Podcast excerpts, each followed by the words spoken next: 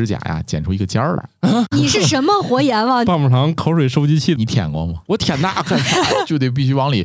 想想都有点可爱。不要这样双关啊，听着太太恶心了。新科学脱口秀。莫奇，你们家的猫除了猫粮之外，还喜欢吃啥呀？它还会咬橡皮筋儿啊，还有什么塑料袋儿，不一定吃下去，但它一定会咬。哎，那我们家也差不多啊，磨牙吧，它专门给磨牙的东西，但是它又不爱咬，它就喜欢吃塑料袋儿。对，啊，所以我们家可谨慎了，像那个跟婴幼儿的照护指南是一样的，把塑料袋收起来，万一钻进去出不来咋办？虽然它看起来比人类幼崽稍微聪明一点儿。你看我就不一样了，我磨牙都是用锅巴呀、辣条啊、瓜子儿是吧？那容易磕出个豁儿，还是吃老奶奶磕好那种现成瓜子儿比较好。好，大家正在收听的是《生活漫游指南》的子节目。哎，我这大喘气叫《新科学脱口秀》。我们今天就来聊聊猫的异食癖。我是我们家养了一只喜欢看快递猫的半只土豆。呃，我是天天盯着小猫吃正常饭的莫奇。嗯，省得吃沙发是吗？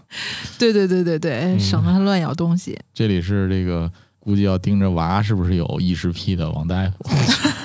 我是没有异食癖的巧克力，爱巧克力。巧克力不光是没有异食癖，我还挑食呢。他基本上就很难有什么东西是他就肯定会吃的。好，来第一条吧。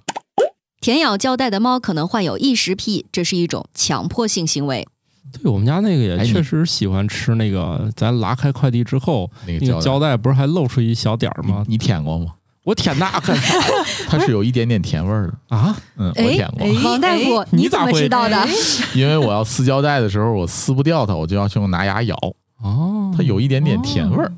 此处是一个提示，嗯，看牙挺贵的，谨慎模仿。你就不能买个小刀吗？还虽然说现在已经推翻了人类是唯一会使用工具动物这一理论，但是呢，人类依然是最会制造工具的物种。嗯，也没必要返祖嘛。对你，你可以去那几大平台买到各种各样切割胶带的神物。然后那个快递员，你知道他们包装的时候那个胶带它是怎么一手就撕开的吗？啊，特别神奇。啥？我第一次看到他们拿指甲咔一撕就撕开的时候，我觉得徒手能开特别神奇。对，徒手能开，哦，我觉得特别神奇。我就然后我就能尝试拿自己拿指甲去 K 它，死活 K 不开。后来我才知道，他们把指甲呀剪出一个尖儿来。天哪，好专业。嗯，快递员独有定制的美甲，对，对不是你这个王大夫，你这个观察有点过于仔细了。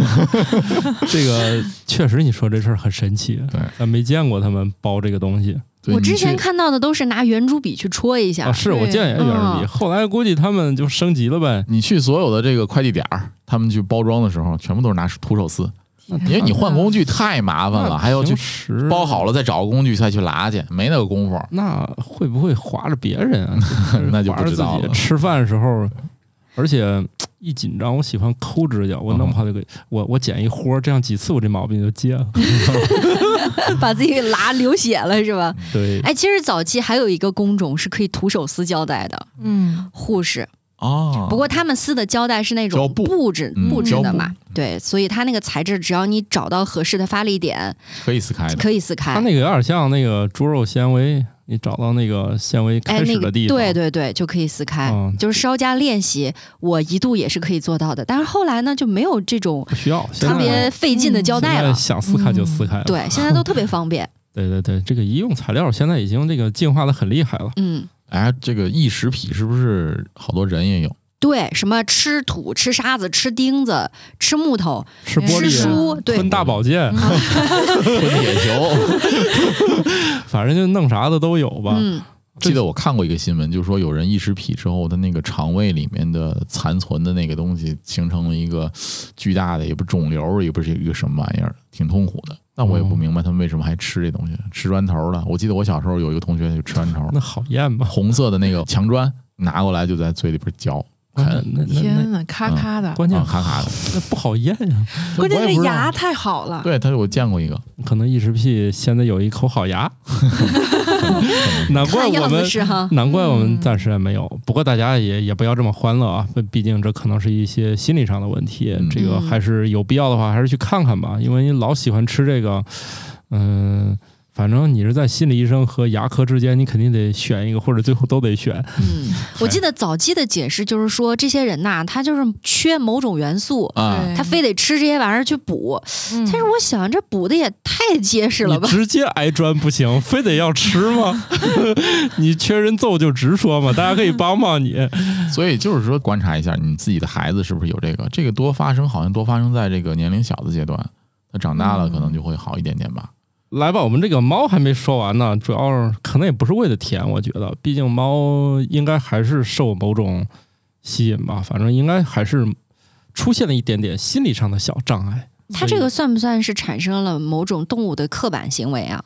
不算吧，毕竟它一天，你像猫这动物，它能成为人的一个陪伴宠物，就是由于它很难产生这个事儿，因为它可以跟人互动。虽然从目前的研究看，人类对于家猫的基因改动极其之少，绝大多数我们家养的猫跟野外的猫，从血统上看没有什么区别，它只是说它有没有猫德跟它爹妈是不是家猫有关。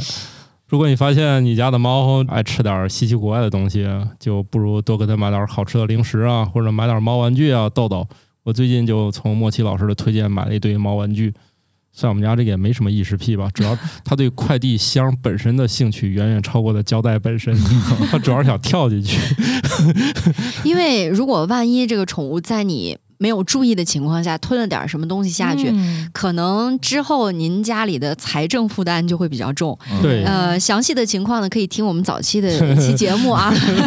这个关于狗不小心吞了一串钥匙会发生什么？太贵了啊，大家注意点啊！好了，我们也不一定是光看看这个猫啊，还有一些我们人类养的这些动物里面，除了出现刻板印象之后呢，它们有可能还成精了。毕竟它们天天不光自己吃，还看饲养员吃点啥，有可能影响了它们的行为。一只名叫庞恰的亚洲象居住在德国柏林动物园，它自己学会了如何剥香蕉皮。和其他大象直接一口吞不一样，它会用象鼻震动香蕉，将果肉摆脱，然后呢，剩下厚厚的果皮。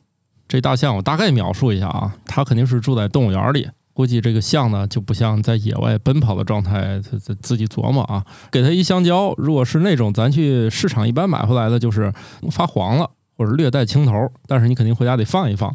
你这个给大象，它也不拒绝，就是一口就吞了。如果你给它一只黑透了的，就是咱人也嫌弃，就是那种的，它就看一眼，嗖就扔了。反正动物园也不缺吃的。如果你给它那种就是带有黑点儿的那种，这个香蕉处于这么一个状态，再卖不掉就卖不掉的。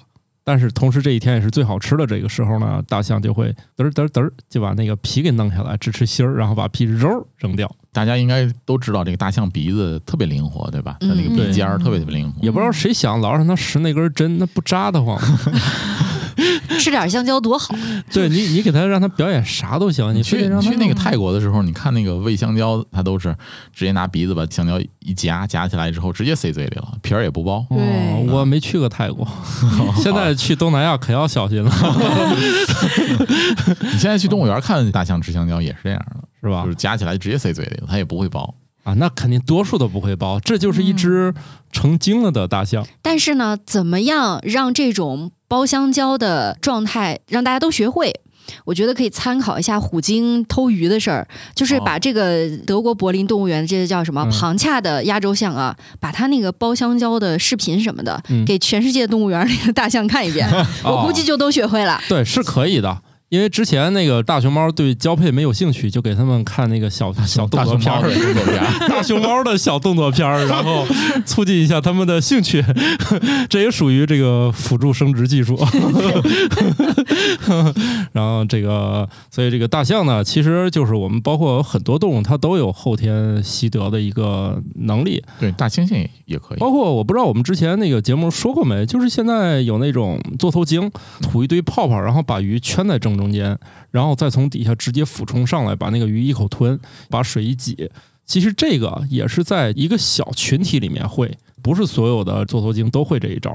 但是现在就出现有可能会蔓延，因为毕竟别的人看见呢，可能也学会了。动物的学习能力还是非常强的。另外，我主要是觉得吧，生活在动物园里的大象是真的没事儿干。嗯，就这么大点地方，对啊，对看着饲养员或者是游客干点啥了，我不厚道的猜啊，这饲养员可能偷吃了大象的香蕉，因为你想的那个他他饲养员你要吃香蕉，你就在外面吃啊，你为什么大象会看见他吃香蕉？所以孙悦的行为也传染到国外了，是吧？偷大象饲料，对啊，因为有时候动物吃的那个饲料那个东西，其实来源是非常广泛，虽然它质量是合格的，但是听过我一个上古节目的人可能听说过，就是有时候那些动物也会吃到品相极好的那种雪花牛，都是有可能就碰见的，所以。哦动物这有些这福利其实还可以啊，可能就是让这个饲养员动了别的心思，啊，嗯，然后就因为这么多香蕉，反正他也吃得完，要不我也来一根儿，对吧？你给他多少他都吃得完，还不如自己来一个了。所以所以你的意思是在这种抢食的过程当中，这大象上心了，对，它偷我东西吃，我倒要看看你到底怎么吃我的这根香蕉。哎，就是是剥皮吃的哎啊，那我下次也这么吃吧。对一看人好奇怪，他在做什么？你在浪费食物吗？后来然后发现这个剥了皮以后口感更好，那就对啊、所以他很有可能是大象界的第一头厨师级的，嗯，因为他学会了处理食材，嗯知道要摘菜。而且我我看了那个动物园发的视频，他展示了这个大象吃香蕉的很多的场景。就一开始有剥香蕉吃的镜头，还有就是饲养员拿着那种不同颜色的香蕉，就是成熟度不一样的香蕉，看他怎么选择。还有一个就是他跟其他的同伴在一起的时候，啊，哇，他那个真的好精准啊！是吧？他还能在乱局当中挑出那个品相最好的香蕉，然后把它剥皮吃掉。那他还是以质取胜，嗯不以量取胜，对吧？他要吃哦到最好的，那说明也就这一头学会了，其他嗯还没有学会，他可能不愿意教，也不是不愿意教。怕形成竞争。我觉得一群他还在那儿表演这个，估计是别的人不想学，大家觉得直接吃就好了，你就没必要啊。不是你想啊，他要剥一根香蕉得花时间嘛，有那功夫，其他象可能都已经先先吃，已经吃吃饱了，剩下一点给他。对，这就类似于我们年轻时候吃火锅，是吧？对，你要不吃生的，要不吃不着。要不吃不着。哎，但是你们忽略了另外一个问题哦，就是人为的因素。你们还记得那个笑话和那个实验吗？嗯，就是说俩小孩儿嗯，同时给他们一块钱和五毛钱，看小孩拿什么。通常小孩都拿那一块的嘛，嗯拿五毛钱的小孩，别人就不信啊，嗯，就老过来老给他那个五毛钱和一块钱，嗯看他哪拿哪个，他就每次都拿那个五毛，但是他拿了更多的钱呀。有哦，好吧，大象是为了娱乐啊，野外的大象肯定没有这个功夫，而且野外的大象好像也不是很爱吃香蕉，毕竟他们也不能经常得到这个，除了嗯泰国以外，咱们这边的现在吃的香蕉基本都是培育过的，野生香蕉其实挺难吃的。几乎没啥野生种了。对，现在基本上没什么野生种了。嗯那那些很宝贵啊，那些野生种现在都被很好的照顾起来。以后咱现在吃的香蕉再来一次大灭绝，就还得从那里面折腾。你们还记得吗？有一年，呃，云南的大象北上的那个新闻还挺轰动的老得的，投放香蕉，而且那一路啊，他们真的是食物多样性得到了充分的体现，各种什么吃酒糟把自己醉倒的呀，啊嗯，都挺多的。哎，大象还是一个很喜欢喝酒的一个，它一旦发现那个东西发酵了，他们就会呼朋唤友过去过 过去喝，一直喝到就是醉倒为止。这么大的大象得吃多少才醉啊？哎，这个 我们换算过的，换算过，人和大象比喝酒，谁先醉？人的酒量主要是差异比较大，嗯。我就是属于人家稍微撒点出来我就喝好了，而那你像我们王大夫，他就应该是一时半会儿，号称三十八度没喝多过是吗？但是反正我我不太明白的是为啥三十八度没喝多，我现在这个度数都买不到了，嗯，就是分解的比较快吧。我上哪儿整出这个度数给你？早期都有三十八度酒，现在的话王大夫就是兑水，兑水，就是自己兑成三十八度的。啤酒来给我煮成热的，给我煮到三十八度，你没法煮，酒精一遇热就挥发掉了。嗨，就是要判断人和大象谁更能喝呢，还挺高级的，是从基因上去看，有一个叫嗯 ADH 七的基因。这个基因就能明显的影响酒量。就是像人啊，是跟什么黑猩猩呀、倭黑猩猩呀，还有大猩猩呀这些亲戚都有一个共同的突变。那些没有突变的人，不是人，嗯、那些没突变的猴儿，嗯，就这酒量就不太行。但是人和这些比较亲近的亲戚们，乙醇代谢能力要提高四十倍。对，这是一个生存技能。那看大象有没有这个基因，然后发现它的功能异常，导致大象代谢酒精的能力呢就是渣渣。对，嗯所以你别看它大，哦它是反向突变了。比如说有个基线，人是突变之后向上去了，然后大象就那个向下去了。所以大象它也能代谢酒精，只不过就量不太多。对，而且如果大量摄入酒精的话，没有办法代谢就堆积嘛，很容易酒精中毒。对，所以你看那大象东倒西歪的。但是你说这玩意儿一般它都拒绝不了，因为酒精通常意味着这个食物里的糖分比较多，所以嗯，呃，从这个生存角度讲，大家都是不愿意放弃这种食物的。就是我觉得可以把大象吃酒糟这个事情呢，就当做人去吃酒酿。嗯。啊、哦。差不多这个类比一下是可以的，对吧？酒精度也不太高，因为同时你要考虑到的是大象体重得多大呀？对，它主要是体重大。你比人类体重大八十倍，你就算再不能喝，嗯，嗯，平均到每一公斤体重上，那也是挺能喝的。就是大象换算成人，大概那个五十二度白酒大概是喝二两哦，差不多，哦嗯，啊，八度的啤酒大概是三百毫升。想想都有点可爱。那你说他得吃多少花生米呀、那不敢随便喂，万一花生过敏呢？好了，像王大夫一听这个酒，是不是口水都快出来了啊？那不是应该是小袁老师不吗？不不，我我不掺酒，我不掺酒。所以现在我们群里不是有人都开始下注了，说看让王大夫和那个小袁两个人巅峰对决一下，看谁更能喝。岁数大了不行啊，我还是赌王大夫，因为我觉得还是赔率高，是吧？万一那天小儿老师这个发挥失常，今天我可能就赚的比较多，是吧？乔老师不是出一瓶伊利特曲吗？虽然我也不喝吧，咱先赢到手再说。好吧，其实呢，棒棒糖无论是这个童年啊，还是甚至现在已经不在童年的，都还挺爱吃的。我吃棒棒糖其实就老流哈喇子，小时候 谁吃它不流哈喇子呀你呀？要不流不是哈喇子就是流出来，从嘴里流出来，哦，哦，那挺埋汰的。对，您嘴合不严吗？不是这个棒棒糖，你你吃棒棒糖的时候，那个头儿挺大的，塞在嘴里之后呢，你这个嘴唇啊就闭得不严实。我感觉跟那个 狗流哈喇子的场面在我眼那 个脑海中。就是你嘴唇不可能完全封闭住，然后你、哦你那个动作叫嗦，啊对还有一种技术叫舔。天津话那玩意儿叫嗦了蜜嘛，棒棒糖的嗦了蜜就得必须往里吸溜着，哎呀，你要不吸溜着呢，这个哈喇子就容易顺着张着嘴就流出来了。直觉上那段像是要进高光混剪了 啊！但是研究人员就觉得，既然大家这么爱吃棒棒糖呢，咱就干点那个正经事儿。研究人员发明了一种基于棒棒糖的唾液收集系统，棒棒糖顶部刻有螺旋形凹槽，当吃棒棒糖时，唾液可以很容易地流入槽中，可以替换咽拭子来帮助诊断呼吸系统疾病，包括链球菌性咽喉炎。我想起一个很经典的案例，以前那个吉辉疫苗不就是糖丸吗？嗯嗯，好好吃。所以大家都很踊跃的接种。对，这个甚至在我超出了那个接种的呃年龄年龄之后，还试图想要去吃。啊，好吧，现在吃不到了，应该不出意外，这个东西现在都改注射了，好像。嗯，呃，我不太清楚，也不知道这个疫苗全国，比如说它更新换代或者怎么着了，我不清楚啊。就是总之，我印象中我们家小朋友没有吃过这个糖丸儿，但肯定有机会的疫苗，这个玩意儿不可能躲过去嗯，嗯，啊，它应该属于强制那一类的。现在的小朋友是有多大的遗憾呐？那 也不遗憾，毕竟这个棒棒糖已经管够。你想，以前我们小时候，家长带我们去买点啥，肯定的意思就是咱家钱也有限，主要是劝阻你从省钱角度讲不要买太多。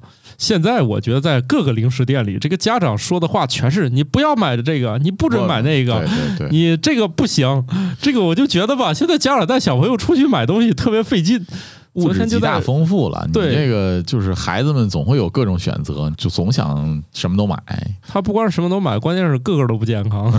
小朋友选出来的东西没有一个是健康，他们只冲着甜不甜这一项去了。嗯，但是我觉得这里提到的棒棒糖应该是那种圆球状的吧？对，就是圆球状的还有一种棒棒糖是那种很大的，跟螺旋饼一样饼的一样的，对吧？对对饼一样的，一般不就是分为卷，嗯、不是盘，呃，不是小扁片儿、大扁片儿，或者是小圆球、大圆球、大圆球，还有棍儿，你看，一共就两种，让我愣说出四种出来。没有没有，还有那种糖果棍儿。对对对，拐杖一样那个东西，是。各种口味吧。以前我都觉得那种大圆盘那棒棒糖有多厉害，其实感觉送人的可能性比吃的可能性大嘛。对，然后其中一个同学呢，真很好事儿，把它撕开，结果发现里面是白颜色，就外面弄那么花哨。糖纸不是剥开啊，啊。它还是那个色儿，呃外面是透明糖纸，但是啊。咱看那个螺旋状，就那个印上去那个彩色花纹，嗯，一舔就没了，它里面是个纯白色的糖。是面画上去的，它并不是咱以为的是它哦做之前跟那个彩条牙膏一样，啊，对，卷好，对，它是先染色再卷的，不是的，它一开始就弄出一圆盘，上面把那个色彩给涂上去的。那这个明显就是工序上偷工减料了，嗯因为我看过一些那种工厂车间里面嗯。怎么去做糖，嗯。他做那个牛骨糖都是不同的颜色把它扭在一起，就真的像跟牙膏一样。所以就是我上中学那会儿，就这些玩意儿远没有完善，就是你肯定知道。对你肯定是知道咋做，但是那精品店进一根儿这个，其实他也觉得你可能不会吃这个东西是不是啊。这个棒棒糖其实不是吃的吧？它是拿来拍照的，那不是吗？我觉得它更多的用途是出现在电影里面，充当一个象征童年的道具。对，象征童年道具不是吹泡泡吗？你们得站在小孩子的角度想这个事儿。这个小孩子不管什么道具不道具，这种东西只要是糖，他就会来吃的。有道理当然了，对，是而且你们注意到没有？就是我刚才说我为什么吃棒棒糖会流哈喇子，又 又又回来了。就跟这个说的信息有关系，是吧？对，因为唾液的分泌啊是在你舌头的下面，它有一个唾液腺嘛，根儿的那个位置有两个唾液腺的那个口儿，就会从那儿流唾液。吃棒棒糖的时候，你是用舌头和上牙膛夹住它，然后缩的。那这个时候，你的唾液腺是张开的，因为甜度的刺激，导致你唾液腺会不停的分泌，开闸了就是。对，就不停的分泌，然后就容易从张着的嘴里面流出来嘛。所以棒棒糖这种东西对于天包地型的人特别不友好。那王大夫这个说法，用棒棒糖这种样式儿的采集器来收集口水，好像还是还挺科学的哈还。挺科学和高效的。嗯对对对，毕竟卸闸了是吧？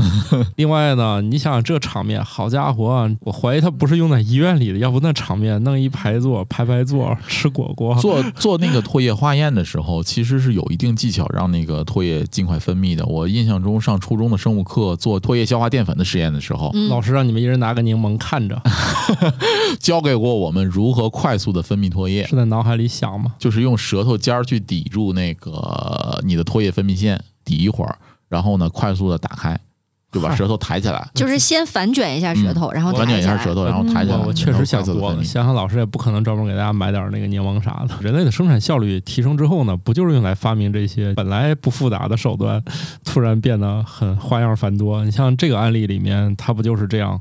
一收集完之后呢，就是为了代替烟拭子。因为我听了一个播客说，你要是在国外一开始烟柿子还没有做那么好的时候，据说还得有个人远程，就是用那个视频的方式看你吐口水，嗯，看你吐够了没有，吐好了没有。反正我觉得这份工作吧，是挺带劲儿的。我是觉得杰克老师应该是特别适合当这个视频的指导员的，杰克老师，对给 Rose 都已经教会了。对，这疫情结束，估计不得有千八百个女朋友了。对，相濡以沫的感情吗，不要这样双关啊，听着太太恶心了啊！反正不管怎么样，我觉得发明这种 棒棒糖口水收集器的人，哎呀，这脑洞是可以啊。我觉得特别有童心，他就让我想到看哆啦 A 梦，你知道吗？就是那些道具，你会觉得好有用，好好玩儿，就是很可爱。对啊，人类绝大多数生产效率提升之后，下一步就是要发明效率更高的工具。只不过我们现在到了另外一个临界点了。我们发明的工具大多都无用。你一定是在内涵手工梗。对，就是我们极大提高了呀，所以大家就开始发明无用的工具了。一种是手工梗那种类型的，从它发明就是为了没有用；还有一些就是他觉得有用，发明出之后的真的没有用，他只能劝自己说这玩意儿有用。你光看现在就是光笔记软件都有多少种？咱都说到口水了，我觉得再吃点吃，聊点吃的是吧？嗯，得聊点吃的。这以前啊，我就看那个我们朋友就史军，他说我们吃水果觉得为啥好吃？它主要是这个液泡质量好，这就让人觉得吧，我知道多么了不起的一个事情，他们吃水果是吃叶泡。哎，行吧，就当有用吧。但是，但是，虽然我不能把水果。放在显微镜底下检查那个液泡好不好使，但是呢，咱可是能吃出来烤肉香不香，是吧？之前一直有一个传闻说，那个木炭改成天然气之后呢，就仿佛没有以前好吃了。哎，这个传说我们家那边一直有，说改成这种电或者是气烤的就没有原来好吃了。那那是为什么呢？嗯，木头或者木炭都含有木质素。这种有机聚合物在烧烤的美味中扮演着最重要的角色，燃烧时会放出芳香物质，其中就有烟熏味儿，这就是美味烧烤的秘诀。所以这里面就提到这个东西，其实就是烟熏味儿。但是你说它，嗯，它只能说是让食物站在巅峰之后再添那么一个小尖儿的能力。嗯，它就是属于。顶峰上的对决了吧？但其实对于烤肉来说，它的香味显然不是由它来生成的，还是由高温本身焦化呀，就包括美拉德反应啊，啊，其实是这些为主要的。但是它这个就属于锦上添花了，味精吗？哎，好像没有那么大的功效。但是呢，确实是烟熏味儿会增加食物的层次感。其实这个不光是应用在烧烤这么简单的一件事情上，你会发现简单吗？它是最原始的烹饪方式啊，香是吧？还有那个烤鸭之类的食物，都是说是个什么果木烤鸭，对对对。它还专门要选某一种木头的什么清香，会给这个食物赋予什么样的味道，都有讲。对，还有好吃的牛排也是要用烟熏烤的。你看那个汉堡王，他不就是总是强调烟熏味儿吗？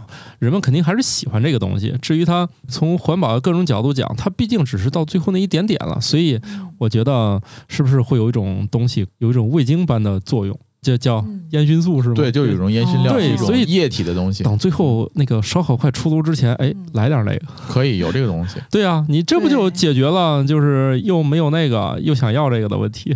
这个东西如果你用自然的木头，其实可以制作出来的。确实是太不环保了。对我从小就活在那个就是那一条街当中是吧？我我倒不常去，但是那是我爷爷家，我都快疯了都。每次去那个下面 就聋了。对，另外另外当时兜里也没那么多钱去消费。主要是这个，当时要有足够多的钱，我也不嫌弃那个烟。嗯，对。前两年其实有一款香水，它主打的就是那个烟熏的那个味道，糖炒栗子的感觉。那啊，你喷，我以为闻到也会闻到烤肉味儿。那撒点孜然不得了吗？那那这个是夏天。最好冬天啊，当然是冬天用啊。夏天用不是更配合？不是，栗子是那种秋冬的感觉，很温暖。对，嗨，你说大夏天跑了，我以为是烧烤味儿呢。你说你要大夏天弄这玩意儿，火烧火燎的，谁都觉得你是一块行走的烤肉。对，哦，这人是着了吗？对，莫奇有那款香水吗？有，刚买的啊，刚买的。哎呀，下次再来上节目喷点让我们闻。不是这么喷，喷你自己就行了。好嘞啊，让我们大家都闻一下。嗯，欧美那边做烤肉啊，这个传统技法都是用木炭啊什么去烟熏它，他们就觉得这个是更有风味儿的。包括汉堡肉啊、牛排啊，然后烟熏的这个培根呐，都会有这个做法。还有熏鱼、烟熏的鱼都要这么做。啊，最后肯定这个多多少少都要去改了，因为你包括香港，我看那美食纪录片里，当年他们就是那个焖炉去做那个烧鹅。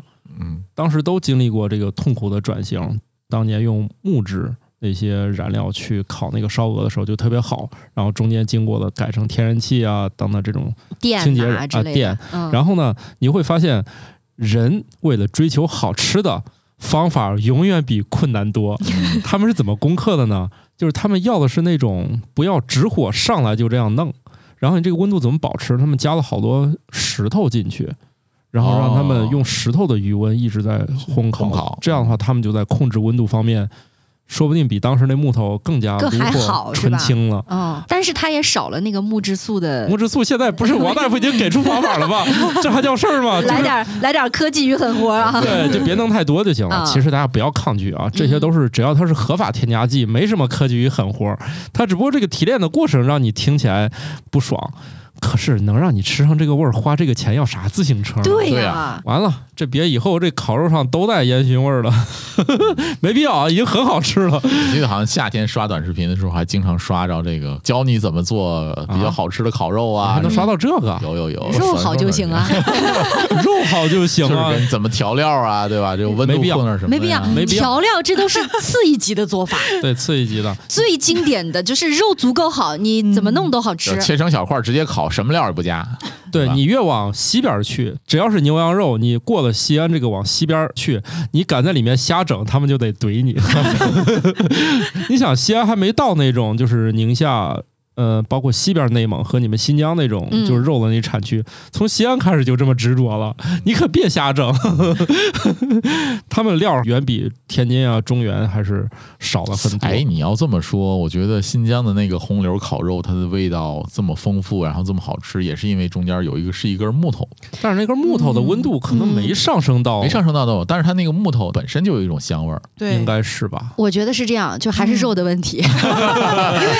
因为说说实话啊，我小的时候没吃过红柳烤肉，哦我吃的都是自行车条幅砸的铁签子烤的烤肉。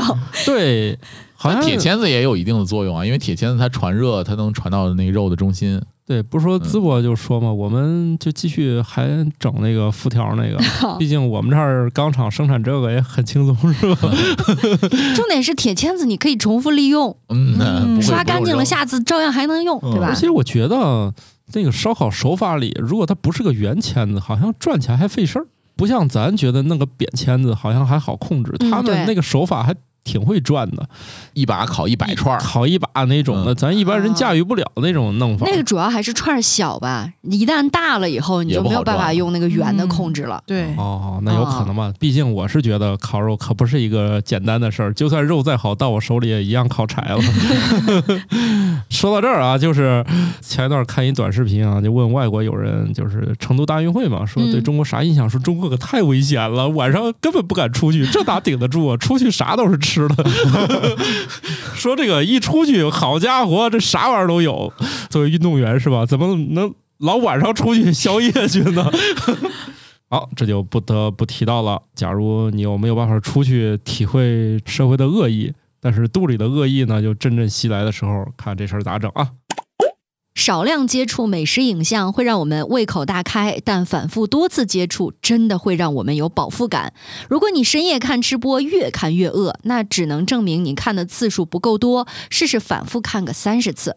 这个反复看是看哦一个视频三十次，还是看多个视对，频？我也在想这个问题。他那个我，哎呀，这个没没仔细研究这个啊。这但我条真有用，我觉得嗯这个真的可以作为减肥秘籍。你就是这么干的，不是因为晚上刷视频，一般很多都是美食吃播，对不对嗯？我咋没有？哦，你没训练出来，打扰了哈。我看呢，我看呢，还真不是。来，你接着说吧。哦 然后越看越饿，哎，昨天晚上种草牛排，到明天就种草了那个烧烤，然后嗯后天又开始种草了别的，白天都会可能吃到昨天晚上想吃的那个东西去那还咋减呀？啊。就是说啊，所以这里头不就说多看几多看比如说他推哦荐牛排，你今天晚上看三十遍，哇你，肯定第二天或或者看三十个不同的牛排，反正破坏性实验嘛，你不想看了，嗯，可可能是有用。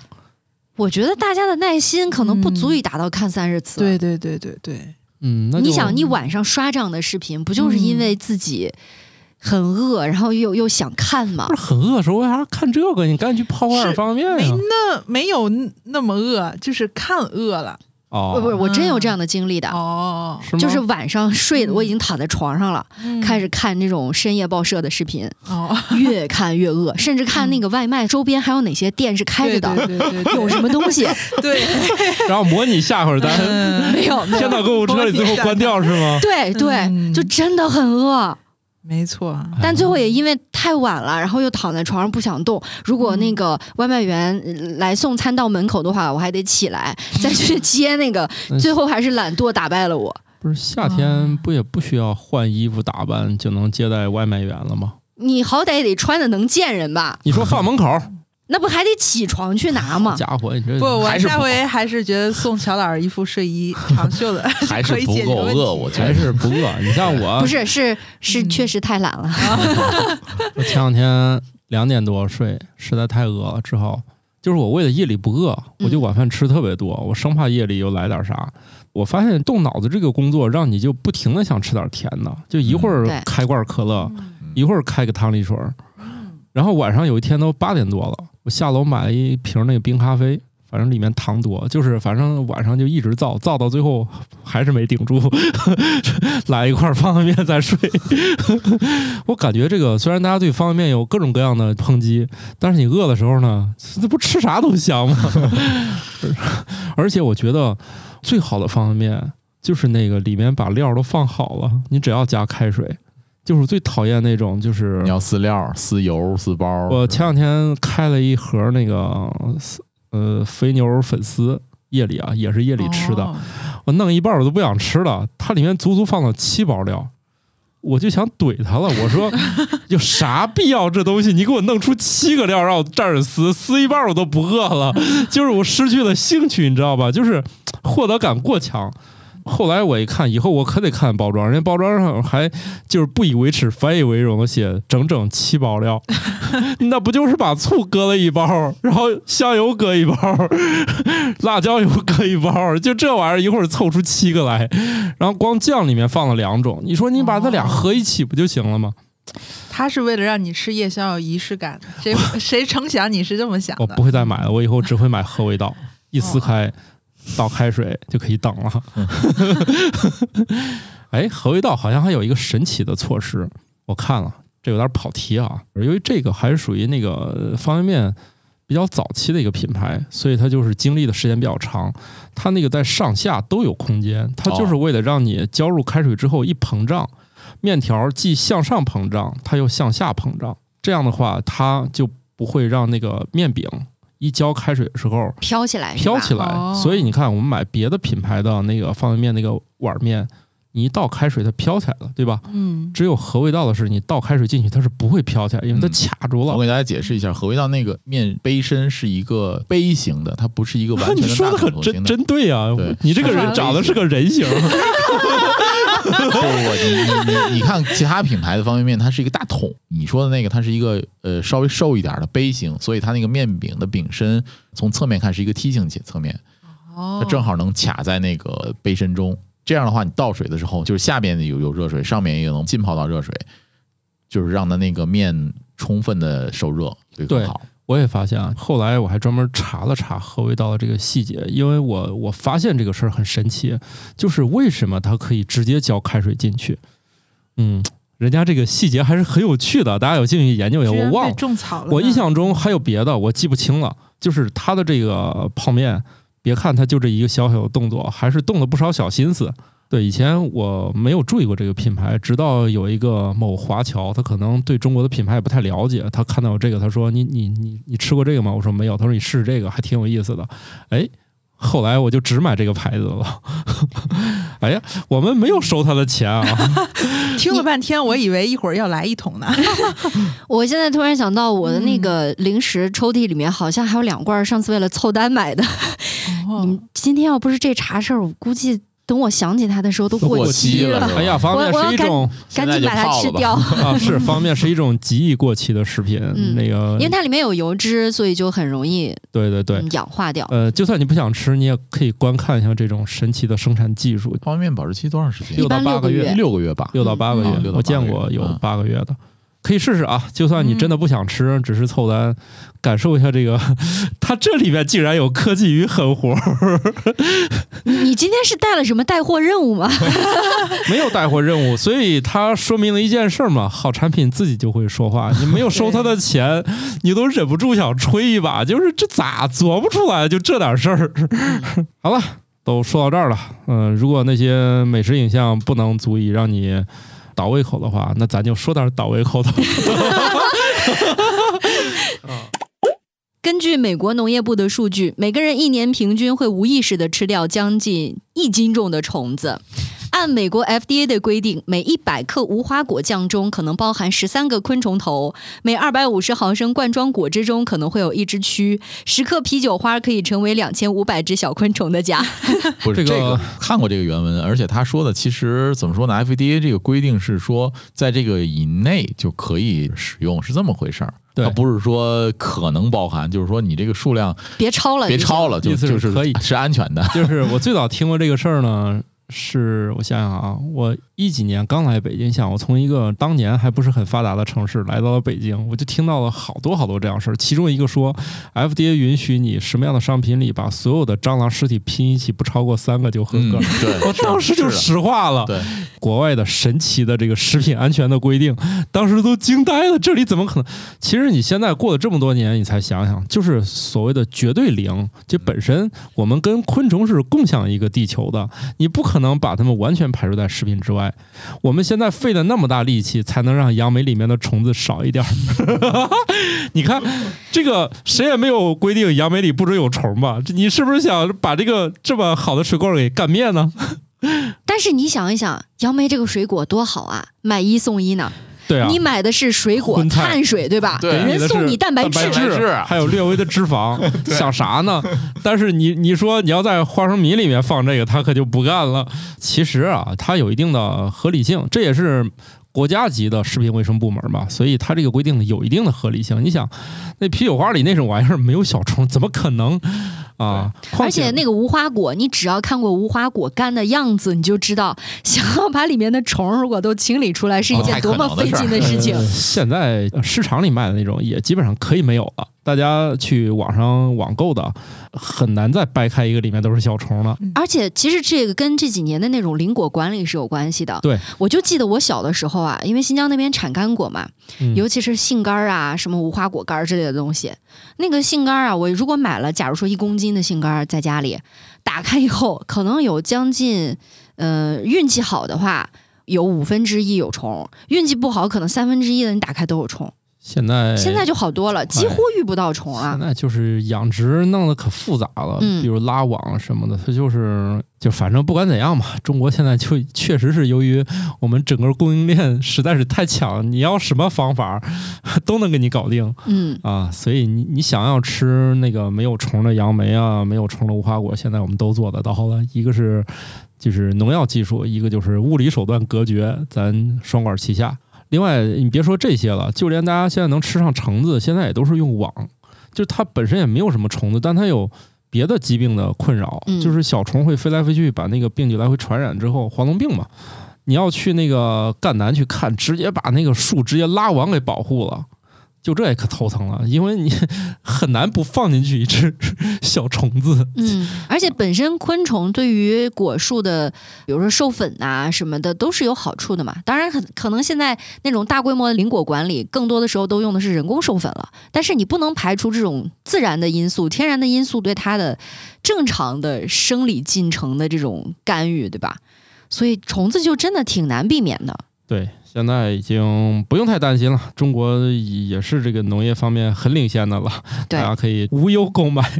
哎，我记得之前应该还有过一个统计，就是说这个数据还只是说我们在那些食物里面可能吃到的虫子，对吧？都是些碎片嘛。还有就是你晚上在睡觉的时候，啊，张嘴能是吧？哎，对，无意识的就会吃掉一些什么东西。对，但是那些其实我就是觉得啥吧，后来我也找过，可能是我找的方法不得要领，就是那个我没有找到实证。曾经国外媒体有过一段那种写的胡说八道的阶段，咱这儿嗯可能就直接给报道了。其实可能不存在这个东西，反正我没有找到确凿的说法。嗯，有的说什么这辈子肯定得吃多少只蜘蛛啊哎，对对对对对，对，这个后来我一直都没有找到。我其实还挺想找到那些，就是你到底咋得出来的？我怀疑可能都是捕风捉影、添油加醋，最后就写出来了。这样吧，我们的听友里，如果说你在某一次悠长的睡眠醒来之后，发现嘴边多了一个蚊子腿儿或者是蜘蛛腿儿什么的，可以留言。好家伙，行吧，希望能找到这个倒霉蛋哈。行吧，虽然说是这个苍蝇腿儿啊、蚊子腿儿啊，这也都是肉吧，但是呢，我们这个身体呢，消化肉的部分呢，消化水果的部分呢，一般啊，我们的消化器官都比较熟悉了啊。你们还有胆吗？我有，暂时还有，我问这个问题好奇怪啊，因为好像只有我没有，是吧？对，就不要问这种明知故问的问题了，好吗？哦，那那就就我没有，但是好像我还年轻，也不太耽误我吃肉，稍微克制一下就行了。但是我曾经有一回在录另外一档播客的时候，录一半儿我就开始身体某一个部位特别疼，后来去医院查了查，说你这是阑尾炎，抽空过来做个手术。后来我竟然没当事儿，这事儿就过去了。然后有一天在肯尼亚犯病了，哇，就挑这种时候给你作妖啊 然啊！后他吃了点抗生素，这事儿又过去了。然后后来我就再也没事儿了。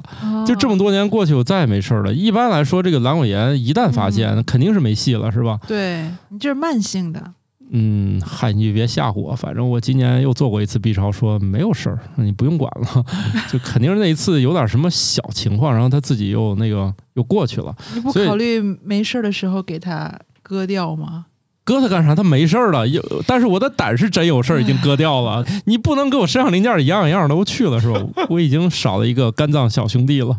你们发现没有，阑尾这个东西啊，它就跟智齿一样，对，当它跟你相安无事的时候，你从来不会想到我要提前处理它，嗯直到这颗不定时的炸弹在你的体内引爆了一些风暴。对，哎，就是王大夫年轻的时候胡吃海塞太多了，突然有一天肚子疼，嗯，疼了一 疼了有那么两天，然后觉得不太对劲，过两天又没什么感觉了，就就这样了。然后突然有一天，在吃了一顿米线之后，夜里就疼的不行了，疼的非常就是睡不着那种，然后就马上去医院检查了，医生说典型的阑尾炎，赶紧做了吧。当时就联系做手术嘛，大夫啊签字啊什么乱七八糟，结果做手术那个大夫啊没在天津市，他们那个医院里那个大夫，对他们医院那个签字这一步了，大夫不在。大夫没在，就是想想他薅回来嘛。他正好那个大夫放假，就是休假了之后，他要出外地，哦要从要想从别的医院调个大夫过来。我说，哎呦，那算了，我去换个医院吧。想换个医院直接做了嘛，然后换个医院又折腾来折腾去，结果又折腾了一宿。第二天才住了院，才做上，还不如人家调大夫快呢。也差不多吧，我估计。第二天手术的时候，手术完了以后，大夫跟我说：“你这个阑尾啊，真能忍，都已经肿到这么大，发炎到这么大个儿了，再晚来一天啊，你这个破了，整个腹腔就化脓了，哦啊，就是有问题了。幸好这个做了，他给我看了一眼，哎呦，好家伙，好大个儿。看完以后几天没吃饭呢？嗯，那好倒没什么，我看了一眼之后又昏睡过去了。就是我睡醒了，就是他做完手术以后得叫醒你嘛，嗯，那让你麻药劲儿大啊，麻药劲儿看一下，啊换一还让你看一眼，对。为啥？都要啊，看呀。你没有吗？他主要是为了唤醒你，做完手术，它要主要是为了唤刺激刺激刺激一下你，哦，就是让你让你那个麻药劲儿赶紧过去。我我忘了这个桥段了，忘了看了没了。然后我看了一眼，哇，好大呀！然后那个大夫说，嗯正好你赶紧做了，再晚一点可能够呛了。还有我这肚子上用插管插了一个礼拜，就是引流管，哎呀，那引流管可难受了，我插了嗯三天，这三天我没睡着。我插了将近一个礼拜，我觉得体内插个异物这种感觉太痛苦了，对，特别难受。就是你想睡，它有个东西在你体内，对，一个礼。拜我才拔嘛。那 哎呀，我去，这个太痛苦了，我不想回这一段了。就是你插个管儿这玩意儿，就分分钟想死，你知道吗？对对对对 所以年纪轻轻还是对自己好点儿吧。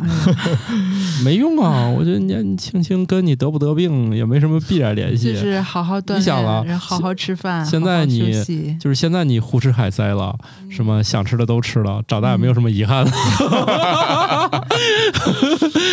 呃，大家不要信我刚才说那堆哈，还是莫奇老师说的是正道。后半句呢，就我们节目组自己的理念不适合推广给大家，还是以莫奇老师为准哈。啊，那既然我都从我这个没胆儿到王大夫没有阑尾，其实我那器官比王大夫那可能还重重要点儿要一点，。对，对，王大夫那个确实也没有太大用了哈。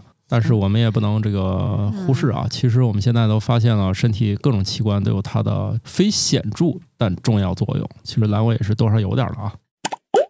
随着人类的饮食开始朝着多样化和肉食偏好发展，阑尾对于人类来说是最常见的无用器官。阑尾可以帮助人们消化富含纤维素的食物。虽然以植物为食的脊椎动物仍然依靠阑尾来协助处理食物，但阑尾并不是消化系统的一部分。觉得我喜欢吃肉，不喜欢吃素，没了也就没了吧。是，它是也是个干扰项。另外，你像我这个就比较麻烦，就是我也喜欢吃肉，但是现在就特别克制，对，差不多见好就收，不敢使劲儿吃了，这也挺还是比较痛苦。就闻闻吧，嗯，那个一般胆摘除之后，胆管会承担一部分分泌胆汁的作用。但它主要是好像理论上只剩存储功能，没有那个浓缩功能了，啊所以就是效率不太行，是吧？对呃不太行。以前那个胆囊它可以收集胆汁之后呢，它浓缩，这样在用的时候直接给浓缩液出来嗯，啊。效率你只剩胆管以后呢，它就憋大点儿，反正多存点那个新鲜的，就就就就凑合用吧，就是稍微有点代偿机制，就反正对付能用就行了。类似于意式浓缩和加了冰的美式呗。差不多。现在这个大家对那个加冰美式特别有意见，其实我就想说啥呢？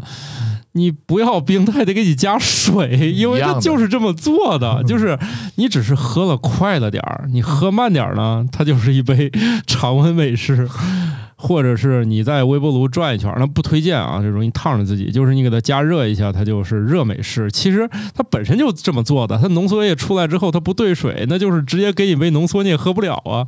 然后给你倒到那个冰杯里，你就是喝了快点儿，你喝慢点儿，你就不觉得这是个事儿了。嗯，我不是替他们开脱啊，因为流程上确实如此，但是有一些确实是起到了偷工减料的作用，比如说他要用大量的那种。奶呀、之类的那些呢，它确实是用冰块儿替代了一部分。你喝快点儿还是那个味儿，喝慢了之后呢，就淡了。就淡的实在不行。就是说，咱得看两块儿。如果你真是一杯冰美式，那它也没做啥手脚。但是很多饮料确实是用这个降低成本了。那我没没阑尾了，这个消化会不会降低？不会，因为其实你包括连胆汁儿都是，其实它也不算消化液，它只是某种就帮你把那个脂肪给你分解分解，它并没有起到什么实质性的那种把它转换成能量啊或者吸收啊什么的，他也没干这些活儿，他只是给弄碎了而已。所以没事儿，该吃吃，该喝喝吧，反正看你这个样子还能活不少年呢。因为王大夫的生命线太长是吧？你是什么活阎王？今天就给人家断那个生死和接下来的寿命了。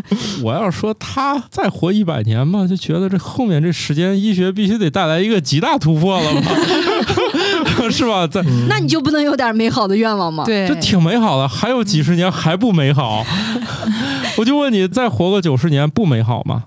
那行吧，土豆就你就活着吧，对，对 再活九十年，听着像好话吗？这就再活九十年，身体不插管儿啊！对我也有一些更要强的朋友，倒不是为了活着怎么样，他是说我死后要在我们出版社的墙上写上我的名字，就脱离了一般人的趣味啊！咱一般人想着这个活着就行，他说我死后得上墙，这就是人生有追求，对嗯人生追求不一样，嗯他想着这个一般人的后世都是子女，他的后世是能不能上他们公司的墙上，这这就可不是一般人了，嗯格局就不一样啊。像，不管你是像王大夫一样少了个阑尾，还是像我一样的 没有胆儿。没有胆儿，反正看起来吧，这个身上有一些东西呢没有呢，人暂时也是能活着的。嗯，就跟有一些电器稍微少那么一两个零件，依然也能运行作一样。对你多一两个可能也行。况且现在运行的很多东西里里面还有很多冗余的代码，不也对对，不也没有什么用嘛？但是你又不敢删，删了就崩溃。删了就崩溃。但是你也看不出它有啥用，整个的基石可能就靠这几行垃圾代码撑着呢。所以我们的节目是每周也给大家的脑海当中插入一些垃圾代码。没有没没有没有，你看怎么想了？世界的道理它都是相通的。嗯，你说不定呢，就因为今天听了这个有趣的知识呢，让你的头脑变得更聪明一点。你呢，大脑中多增加任何一个褶皱，都很有可能，虽然你在这件事上没有任何获得，但是你很有可能让你工作中反应变快了，嗯，嗯，对吧？每听到这些知识，你都得过一下脑子，然后你的大脑里的褶皱就多了。当然了，你的额头上多不多，这我不知道，他俩可能不是一一对应的关系，听一听，我们的最大愿望就是给大家多加点褶子。是是看不出来好的那种脑子里的褶子多一点儿啊，这个外面的褶子少一点儿。你的外表主要是靠钱来堆，你脑子里的褶子呢，听听播客就行了。所以大家可以一直持续关注我们，让你每周的头脑都多点褶子。新科托冷知识大放送。蒂蒂卡卡湖位于南美洲安第斯山脉，海拔三千八百一十米，是世界上适合大型船只航行、海拔最高的湖泊，也是世界上最大的高山湖泊。通过最新的考古证据发现，在人类吃鸡之前，鸡被当作珍贵的宠物饲养。鸡的驯化可能源于人类开始种植水稻和小米。世界上最圆的国家是塞拉利昂，圆度达到了百分之九十三点四。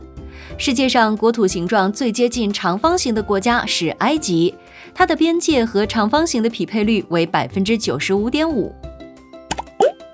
近期，在法国东北部城市谢尔梅克，一名女子在与朋友喝咖啡时被陨石击中了肋骨。这块陨石重约五十克，大小和高尔夫球相当。万幸的是，击中他的肋骨只留下了淤伤。有研究表明，和没有孩子的人相比，需要照顾年幼孩子的母亲的认知能力和速度并没有明显差异。新手妈妈只是突然多了很多事情要做，所以记忆力会显得差了一些。好，那我们这集就这么着吧。希望大家每周都变得更聪明一点儿，早点下班。拜拜了，拜拜。拜拜。新科学脱口秀由《生活漫游指南》制作播出，节目依然在进化，欢迎提出您的建议，请在微信添加好友，搜索小助手“生活漫游指南”的拼音全拼，加入听友群，用脱缰的快乐和天南海北的朋友们漫游吧。